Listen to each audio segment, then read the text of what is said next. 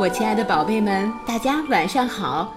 欢迎您收听今天的听果子讲故事，也感谢您关注我们的微信公众账号“果子儿童故事”。那么，如果你愿意，也欢迎你加我的个人微信二六幺三九六零二八，把你想跟果子说的话留言给我。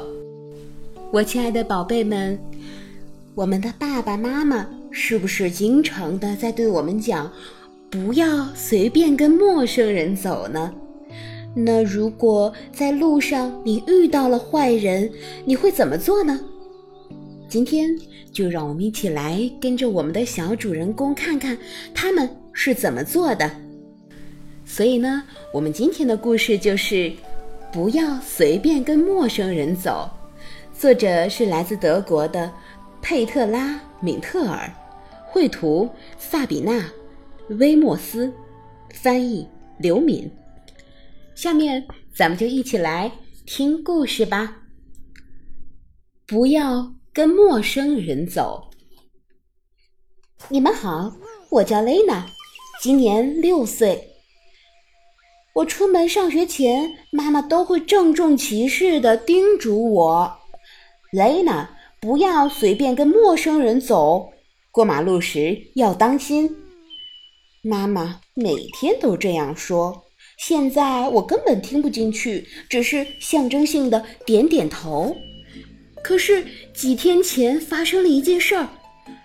那天早上，我站在红灯前等着过马路的时候，突然发现不远处有一辆又黑又大的汽车，里面坐着一个人。天哪！那个人阴沉着脸，好像一直在盯着我看。他看上去是多么可怕！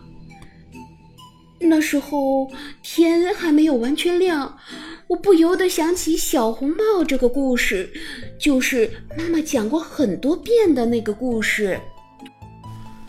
我顿时就觉得自己是那个可怜的小红帽，那只大坏狼就坐在汽车里。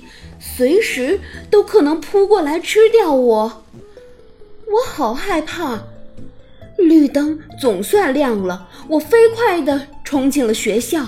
说实话，我从来没有跑得那样快。到了学校，我马上把这件事告诉了我的伙伴们。露莎肯定地说：“那个人一定是一个坏人。”我妈妈常常告诉我要小心这样的人。珍妮和艾莎也觉得露莎说的对。放学回家的时候，我们发现我早上看到的那辆车依然停在那里，那个神秘的陌生人仍旧坐在里面。哦，怎么会有人一整天都坐在车子里盯着马路看呢？还好我现在不是一个人，要不然我一定会被吓得尿湿裤子的。露莎说：“我妈妈说，如果碰到危险的事情，就马上跑回家。”珍妮说：“我妈妈说，如果觉得有人要对我们做什么坏事儿，就去按附近人家的门铃，或者向周围的人求救。”可是，不管是露莎妈妈的主意，还是珍妮妈妈的主意，现在都帮不上忙，因为这里离家很远，大家按的门铃。都没有得到应答，周围也没有什么大人经过。这时候，露莎想到了一个很棒的办法。她说：“我们大家应该一起对车里那个人的耳朵用力吹哨子，那样那个人肯定会被吓得赶紧逃跑。”可是我们还没有回家啊，手里根本没有哨子。这时，我们的妈妈发现我们还没有回家，很担心。他们互相通了电话，决定一起出来寻找我们。妈妈们在十字路口找到了我们。刚开始，他们非常生气。我们七嘴八舌地说：“那辆车里，那辆车里有个人，有个人从早到晚坐到现在，而且，而且一直都在盯着我们看。”是啊，他在监视我们，从早上到下课一直到现在都坐在那里呢。这下子，妈妈们开始对那个人生气了。他们走向了那辆车子。我们觉得妈妈们实在太勇敢了。我们这几个小孩还是站在角落里比较好。妈妈们敲了敲车窗，那个人突然看到这么多妈妈站在外面，好像吓了一跳。随后，妈妈们和那个人认真的聊了起来。突然，他们全都哈哈大笑起来。哎，好奇怪呀！原来坐在车里的那个人是做统计工作的，他一整天都坐在那里，是为了统计一天有多少车辆从这个路口经过。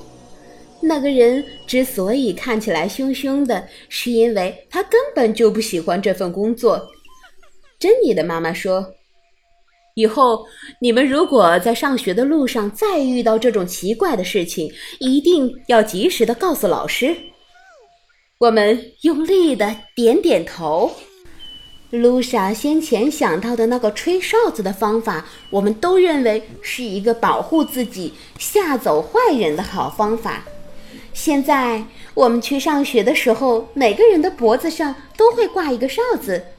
如果真的有陌生人想对我们做什么坏事儿，我们就会对着他的耳朵用力吹响哨子。好，我的宝贝们，今天的故事讲完了。那如果在回家的路上你遇到一些危险的情况，你会怎么做呢？欢迎你把你的办法留言给果子，我们把这些办法分享给更多的小朋友们。好，时间不早了，大家晚安，好梦。